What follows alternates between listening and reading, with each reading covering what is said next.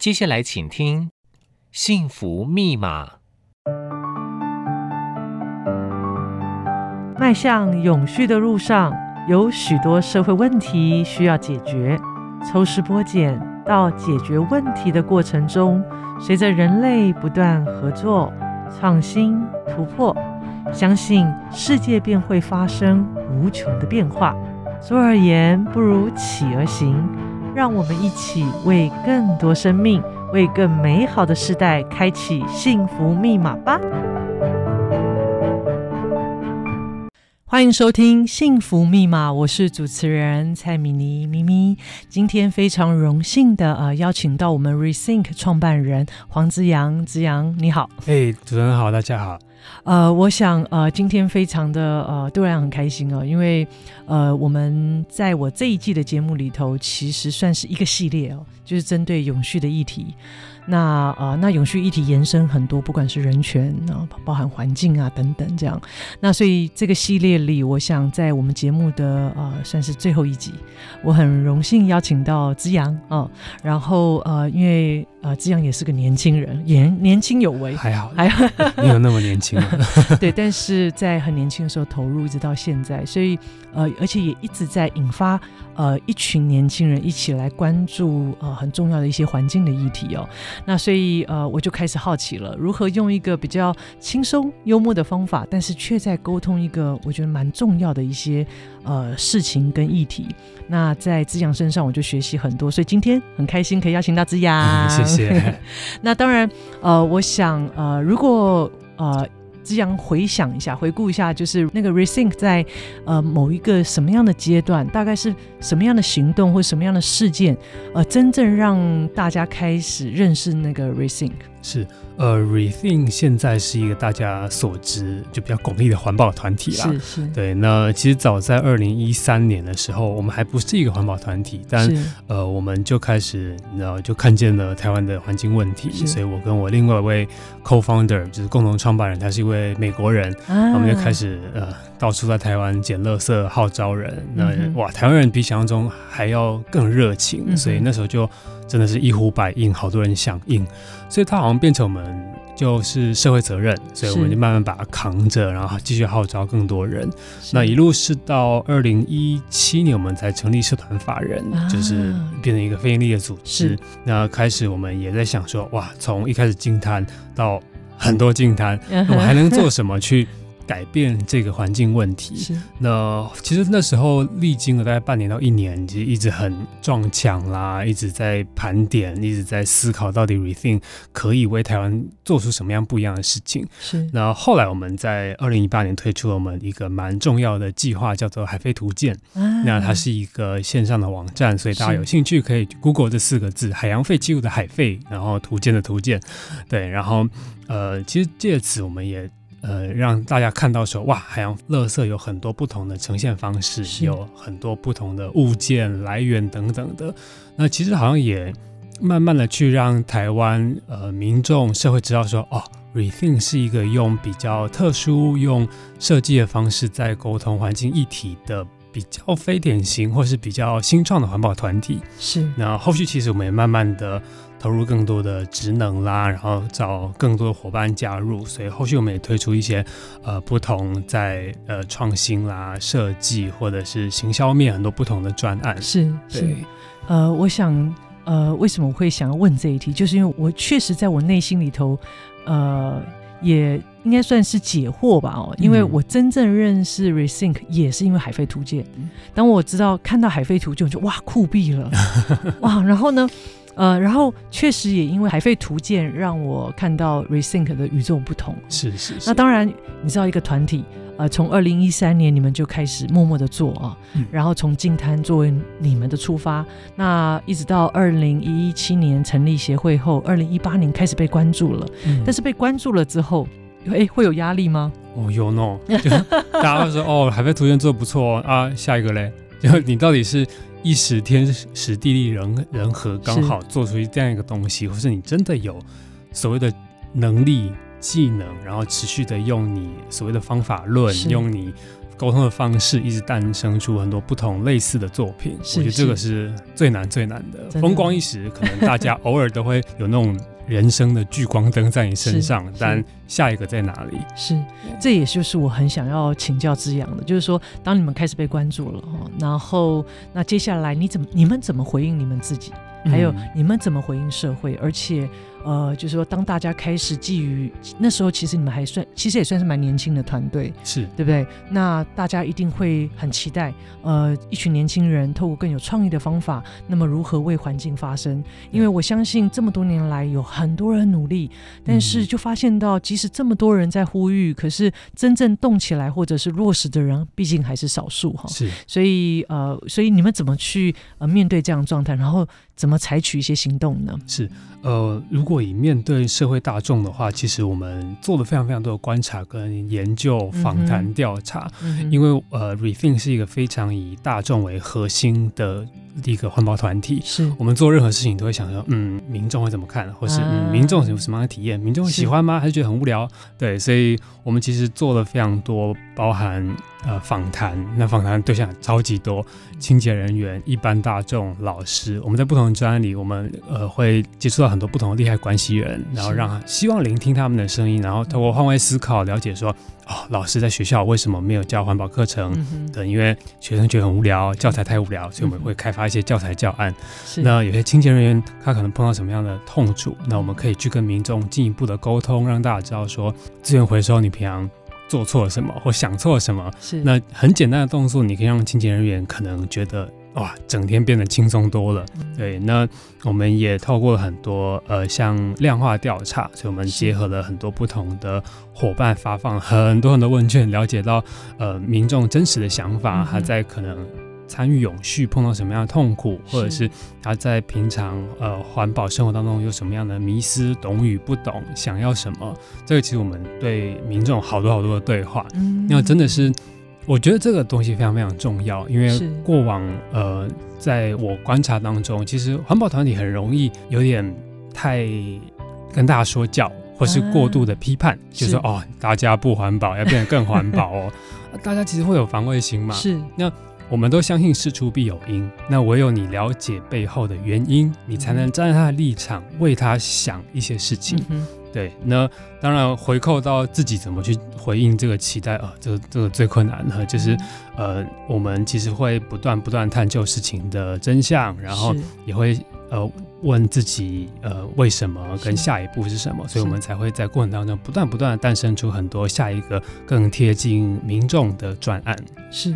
我想啊，就透过像刚刚子阳在分分享啊，我想一八年呢是一个蛮重要的，透过海飞图鉴，大家开始关注呃这个 Rethink 哈。那但是也因此啊，其实我相信这个关注的力量也促使你们，我相信更有使命，而且也更觉得应该要往更深入的去探讨真相，呃或者是问题的源头在哪里。那因为海飞图鉴，哎，真的真的很酷哎，哦非常酷，而且还可以让我们看到不同年代留下来的垃圾，可能在很哇不可思议。所以说，当我看到的时候，我想我就不意外哦。为什么可以真的是从台湾红到国际？嗯。那所以我就开始好奇。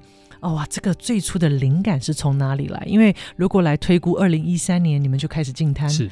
那么这这么多年下来，我相信一定有很多实物当中的经验，累积了许许多多的想要做的事，采取的行动。但是这个灵感太有趣了，到底怎么发生的？所以一定要来请那个资阳聊聊你们的过程。是，呃，其实最一开始就二零一三年，我们就哇一路净滩，虽然到现在已经十年了，但届时大概在二零一七一八大概五年吧。是。那当然你会。过程当中看到很多哇，民众的响应啊，然后一呼百应啊，一场就几百上千人来，你会觉得哇，台湾这个社会其实是非常的呃，可以被驱动，非常有热情的。嗯。但我们同时也在观察当中发现说，哇，很多人来参加净滩，嗯，他做了很热血的事情，为了环境改变，我觉得这很好。嗯。可是当你去细问的时候，他其实不知道为什么海滩会脏。嗯。呃。脏的东西是什么？是那它跟这个污染的关联又是什么？是所以净滩本身它就不是一个解决方法。我们如果能够透过净滩解决海洋垃圾问题，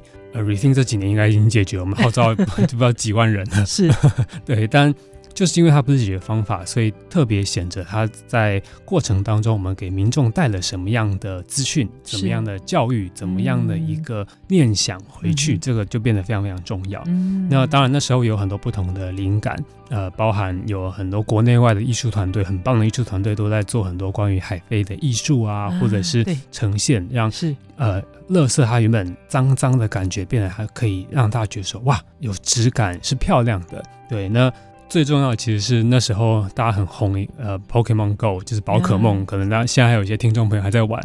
对，那呃，它其实就是让大家可以走出呃家里，进到户外去。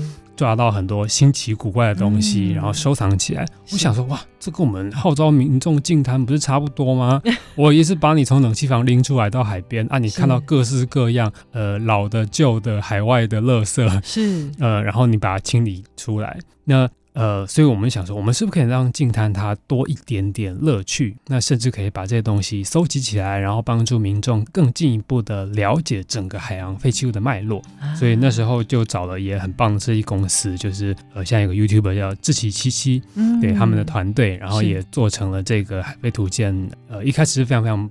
互动式，然后非常动态的网站，嗯嗯，对，然后呃，简单来说，它就收集了呃，它超过一百个台湾非常非常常见的海洋废弃物，那里面的类别也很多，就生活最常见的保特瓶、瓶盖、吸管，那也有很不常见、很古老的，像上面印有先总统蒋经国先生的军粮，对对对，或者是甚至是呃神像，我也不敢说它是不是垃圾，但真真的在海边都会捡得到，是，然后各是你想象得到、想象不到的，其实我们透过一个很视觉化。化的方式，然后一个动态网站，让大家了解到说，哇，海洋废弃物很漂亮哎，就它好像可以是一个像博物馆，或者是像是一个大人的玩具的一个呈现方式。然后进一步，他可能才会对这个议题，从你可能过往觉得说，哇，它脏脏的污染，只想了解啊？又看到呃绿吸龟鼻孔卡到吸管，大家其实心态上会有点想避而不见这些会让他看的不舒服或是不特别想看的东西。嗯但我们透过这种议题的反转上，其实也是希望让大家有不同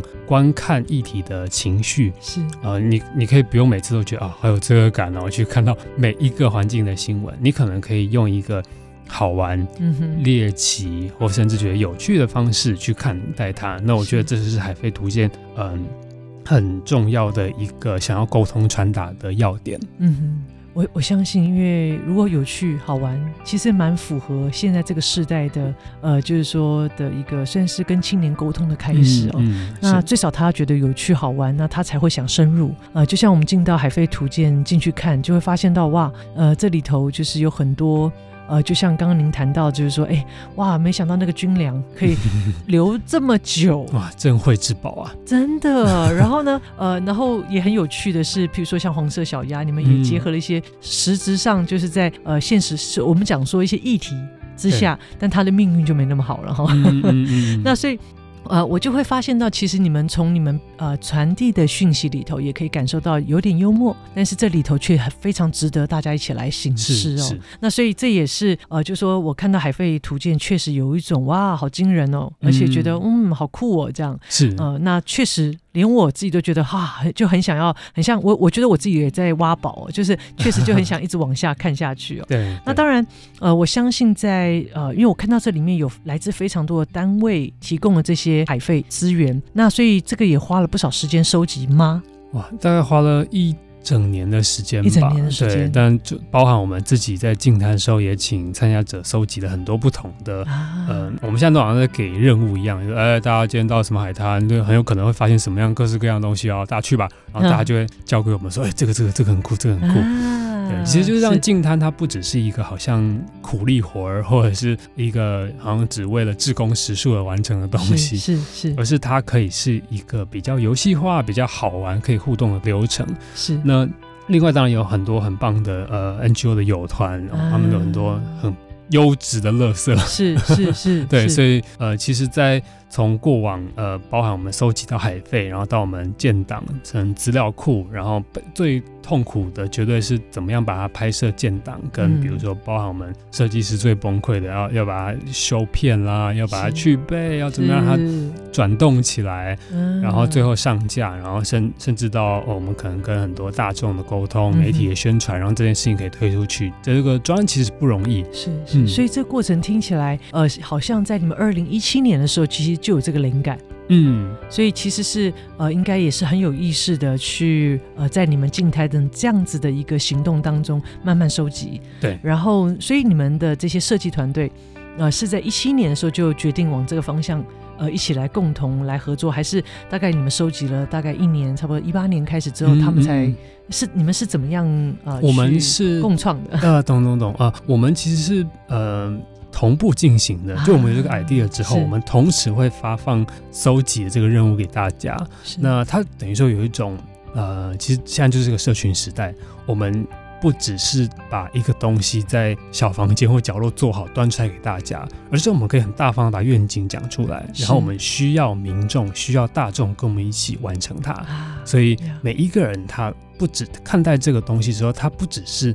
一个读者而已，他是参与者，嗯、他可以参与成为，有点像台湾嘛，就很多呃庙宇一砖一瓦都是，是。呃香客或是信徒捐献出来的。那海派图鉴其实也是，呃、嗯，所以我们里面有一个蛮好笑的是，每一个呃物件下面就有贡献者是谁，他就说哦，我是呃什么。北屯叉叉叉，或是谁谁谁 呃把它完成的，是，所以其实也是让大家可以一起参与共创。嗯哼，嗯哼，哇，所以这样这么，其实你看这样回想起来也这么多年了，嗯，所以从海飞图鉴后，呃，一直到二零二三年，哎，十年了耶！哦天哪，很不容易耶！所以这么多年你们在落实，然后观察、实践，呃，然后用这样轻松的方式。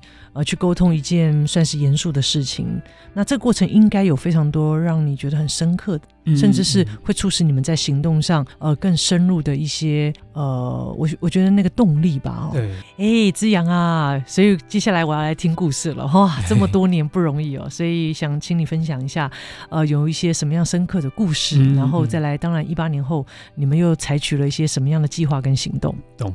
呃，我觉得我们就是一群执念很深的一群人。我们其实呃，就像有一个北极星在那边闪耀照亮着我们，我们知道往那个方向，但路途很长。呃，所以我们就很希望，其实这个念想非常非常单纯。我们呃，很常去海边游泳，我们很喜欢山林、大自然。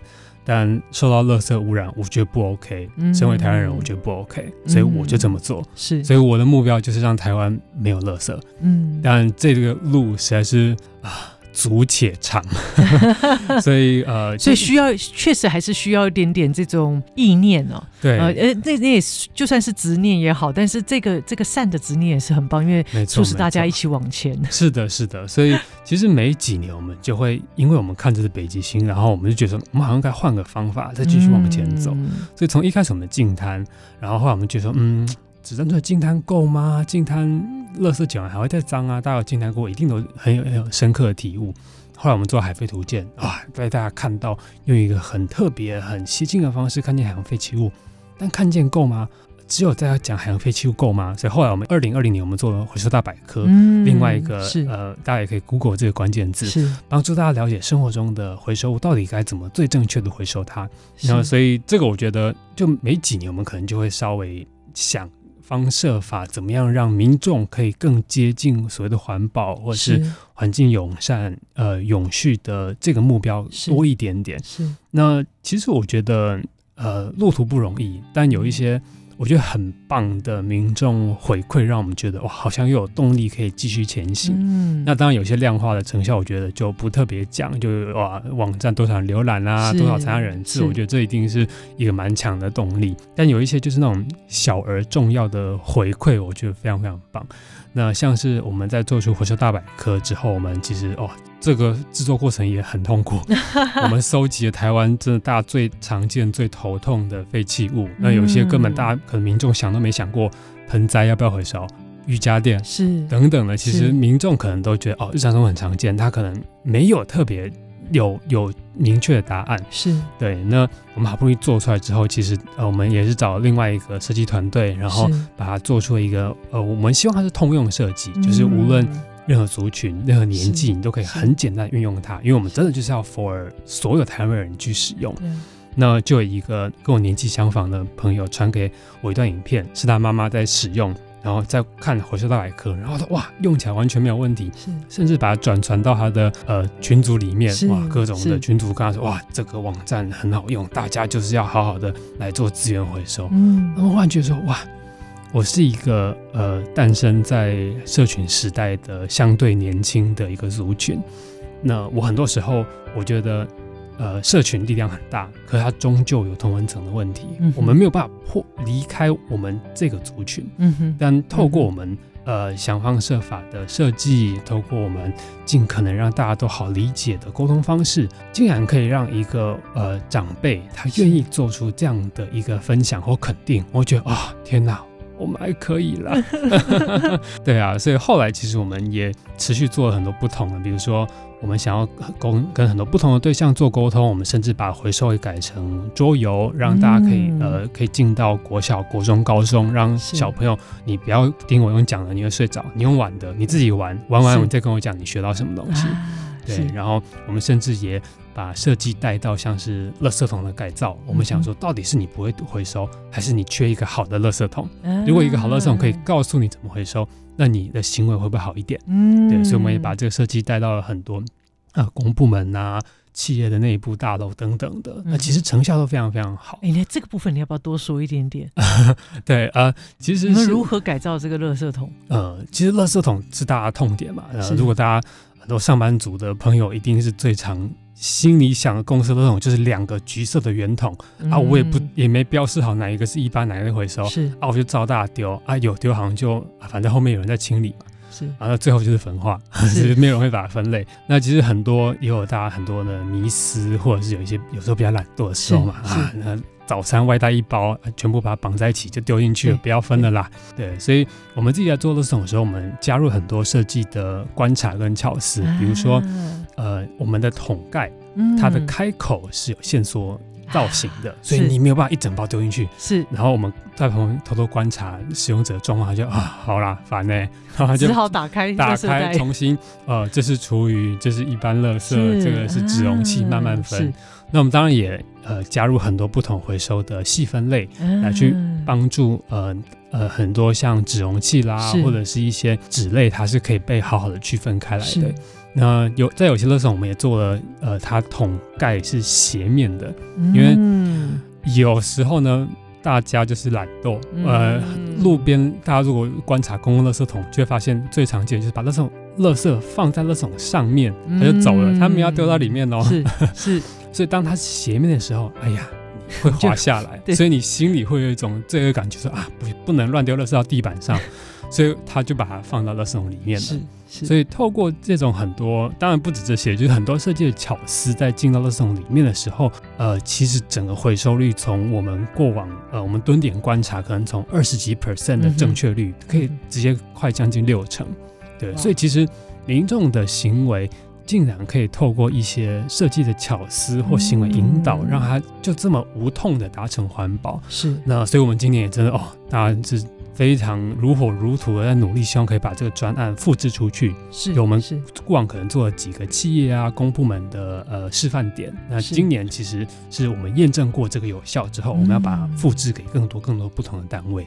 哇，太棒！非常期待，因为我光想，我大概已经可以从我呃这个过去可能丢垃圾的经验里头，确实，当垃圾桶有一些限制的时候，你一定得要改变。是是。然后呃，然后它确实有助于呃在垃圾分类。嗯呃，我觉得真的哇，所以我想呃非常期待它可以更。呃，落实在我们的生活当中，那促使民众就是在这样子的过程也开始养成呃很好的这个丢垃圾的习惯啊，分类啊，哦，那所以所以从呃刚刚你聊到，就是你看这个过程当中，呃，其实一个灵感的到来或者是一个行动的产生，其实就是因为你们不断在实物经验当中累积。对，我们其实就真的是一个，你像社会观察家、人类行为观察家，嗯、对，所以我们不太会去做很直接的批判，因为批判无效嘛。如果孩子们打骂就可以变成好人的话，那那这个社会一定没有问题。是对，他要透过非常多的对话、沟通、引导跟尊重，他才能产出好的良善的结果。嗯，所以我相信，对于 Rethink 来讲，真的他是真的需要一个团队，嗯，集结大家的一些智慧，然后还有对于生活上的一些很多细节的观察，那才有办法从这些呃，就是说看起来好像很平常，但是却是非常。呃，影响整个我们行为改变的一些小设计哦。是。呃，那那当然我，我我自己也很想要再请教之阳，就是说，呃，因为你知道气候变迁这个议题，事实上对于我想全世界的人，大家都很有感了。那等到你很有感受，就代表说他已经呃，就是说，老实说，就是呃 生，就是说生病生很久了，你你你就是要看到他了。那那所以整个呃环境，譬如说包含天气越来越热哦，嗯，然后包含就是说，你看台湾这么多年来。呃，你会发现到本来台湾就是一个缺水的国家，那台风没有进来，你就必然哦、呃，就是说呃，会就是直接面临到就是很多许多议题开始出现哦，那这些都不离开全球暖化等等这些议题。嗯、那所以从你这么多年看十年下来，你从呃净滩作为一个开始，对呃，从你的视角或者从那个 Rethink 团队的视角里头，就是说呃，我们可以怎么样？你观察到了什么？团队观察到了什么？嗯、那我们可以怎么样带来一些影响？呃，接下来我们可以怎么样落实呢？对，呃，我觉得刚刚主持人讲的非常非常精准，就是从过往环境问题是大家觉得哦飘在空中看不见的，嗯、到后来已经变看得见了。是，你可以感觉得到那个不寻常的高温，夏天怎么可以这么热？对，然后豪雨或者是更多更多环境的问题。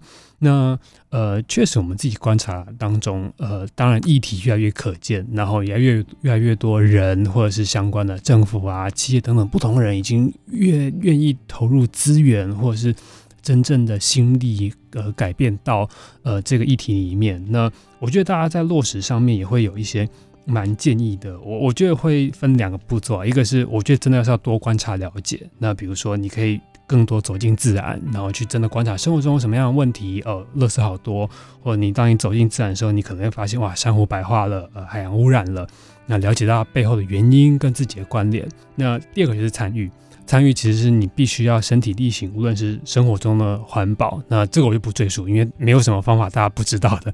对，把你什么环保开头的东西全部带出门，或者是呃节能减碳，这其实我觉得都是陈腔滥调。是对，那大家都一定知道。那但你要必须提醒自己，有点像是大家在打疫苗，第二季、第三季，你还要很常走进自然，或呃也可以参加呃环保团体的环境行动，然后去让自己不断的被提醒，知道说啊、哦，为什么我要持续这么做？那当然尽尽可能你也可以去，无论是响应或是支持、捐款等等，然后你你支持的组织、环保团体，我觉得都是一个呃从个人出发可以做到的事情。哇，太棒了！谢谢资阳的呃。嗯，我想，呃，不只是要身历其境，然后也采取行动。呃，我们如果真正的感受到这样子的气候变迁下，你已经开始意识到说，它真的已经开始影响到整体人类的生活哦，那这时候就代表着我们要赶快采取行动，带来改变。啊，不然我相信，我想没有人会希望未来的台湾越来越热吧？然后从所谓的四季分明变成只剩下三季，哈，因为没有冬天了哈。所以呃，我想在呃呃这个过程当中，这么多年下来，有非常多很棒的团体一直在努力，可是确实有时候会有些感触，就是说好像呃，就是大家都知道，但就做不到。啊，嗯、然后那也发现到哇，现在的媒体社群其实也开生态也在开始改变了。那呃，我想对于呃 Rethink 来讲，我觉得最值得学习，就是因为一群年轻人，那也很了解现在社群呃的经营。嗯、那透过呃，因为我知道资阳本身也有所谓的社群行销的背景，对不对？那我那所以你们呃，怎么样在这样子的世代氛围之下，透过社群的影响力，让更多的人愿意关注、加入，甚至呃采取行动。哇，这个要来听听之阳的分享。哇，这个可以可以再讲三个小时，但是可以，我觉得可以有呃简单的跟大家分享一下。我就主要会分两个，一个是方式，另外一个是内容。啊、是，那方式其实是我们又透过什么样的管道来去让民众比较好接触到我们？嗯、那其实现在大家。一定每天都蛮粘着的，呃，Facebook、Instagram，YouTube，、yeah. 呃等等的，其实它都是一个很符合大家使用情境的地方。是，那我们当然其实也尽可能的，呃，会不断的新增或者转换在不同平台。比如说，我们最近也开了官方的 LINE 账号，然后帮助大家.哦，很无痛的报名进摊啦，或者是可以更用像朋友的形式，嗯、而不是一个哦有官味儿的一个。呃，官方组织在跟你讲话，所以、欸、一个讯息跳出来说：“哎、欸，他最近怎么样啊？我们要不要参加进摊活动等等的。嗯嗯”我觉得形式其实我们不断的找，无论是刚刚所提到，那都是社群的，是那也包括我们可能怎么样走进校园、走进企业，然后走进可能像很多不同的企业合作，让很多像呃我们的讯息可以透过企业的 App 跟透，然后让他们使用者、消费者可以看到。那但第二个内容就是更重要的，其实在这个社群时代，呃，最一开始其实有提到，我们一直不断的在试图扭转环保在呃大家心目中的形象。那过往可能大家会觉得哦，环保啊，要要开跟我说教了，哎呀，好像在读自然课本，啊，又要在情绪勒索我，情感勒索我，嗯，呃、说哦，我不环保，绿蠵龟会哭都你害的。那这些东西它。我不能说他没用，他沟通上一定是有一个强而粗暴的方式，嗯，可大家会麻木，他会想逃避。是，是。我我不是来这，我一天都够累了，我还要听你来说教。是，所以我们进而其实，在社群上面，我们设定了很多，呃，在 Rethink 品牌上的个性、嗯、痛调、嗯、口吻，所以呃，Rethink 其实就真的很像我这个人，嗯、我就是一个呃，你在呃。呃，可能有一些奇怪知识的冷知识的朋友，然后有时候跟你讲，哎、欸，你知道为什么塑胶吸管不可以回收吗？就哎、欸，你知道为什么生物可分解不一定都可以分解吗？就是他们就说，哦，谁啦？为什么要跟我讲这些东西？那我可能会找一些比较好玩、好笑的方式跟你讲，是让你觉得说，哇，严肃的东西居然可以透过一个好像补习班老师在跟你讲话的方式，哎、嗯欸，比较轻松的传达到。那当然。也有蛮多呃专业的方式，比如说我们也透过资讯设计，让大家把、嗯、呃很艰难的知识，呃、是。哇很多超碳排放、环境影响评估这种很学术的，把它翻译成呃很很有趣的。比如说我们最近有社群一个系列叫环保大对决，嗯，他有时候说嗯。纸袋哦，纸袋有比塑料袋环保吗？哦，我们帮你对决看一下，哪一个在不同面向呃对环境的影响是多是少？对，那呃让大家其实会觉得说哦，了解环境议题，其实甚至是可以是有趣的，甚至是一个像朋友在跟你呃没事讲一些乐色话哈，或者是好玩的话，然后来去。帮助你，好像可以比较轻松的去参与这个议题。是是，所以我我想啊、呃，你知道现在的社群事实上平台很多，嗯，那每一个人都会绞尽脑汁去想它的内容应该怎么办，对对不对？然后开始你就会这个这个味道就越来越重了哈，口味很重，好像才能够呃让更多人来关注或点赞。那所以我想，但所以我才我想要问问之阳啊，就是说在这样子一个。自媒体的时代啊，然后社群非常蓬勃。那我们在传递这些呃重要的资讯呢，那你一定也曾经，你们团体一定经历过，就是慢慢从呃这个零个粉丝关注你们，到慢慢慢慢慢粉丝开始关注你们。对，呃，如果回想一下这样子的一个社群经营的一个历程，什么样的时间点，什么样的关键的事件，或者是你们思维的改变，促使了嗯嗯呃更多人反而更呃。关注你们，甚至来支持你们。懂？呃，我觉得我们最近有比较大的转变是，过往其实，呃，我们一开始其实有点无往不利，要我讲什么大家都很愿意听，是对，因为我们可能。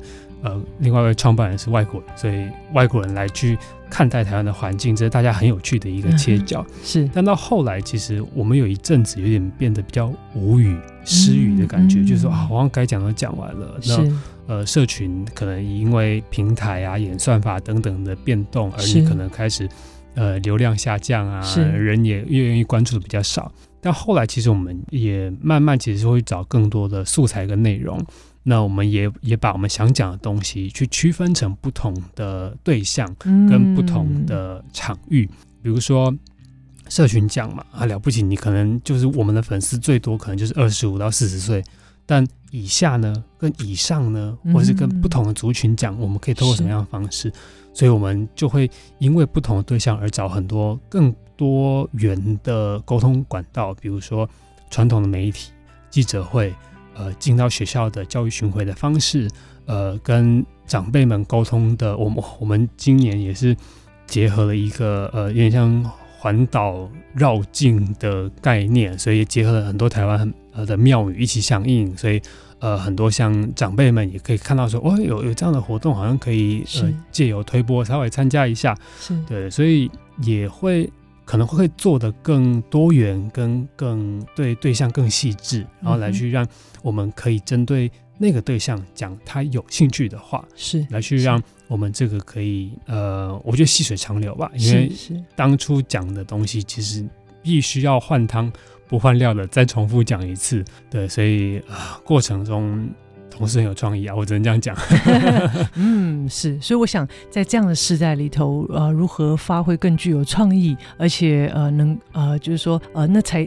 真正的去促使那个沟通啊变得呃更是有流动啊，嗯，那才能够真正带来影响啊。所以这也是为什么呃在这一集节目里头很想访问之阳，就是你们是如何透过这么有趣的方式啊，然后来谈像这样子这么沉重的环境议题。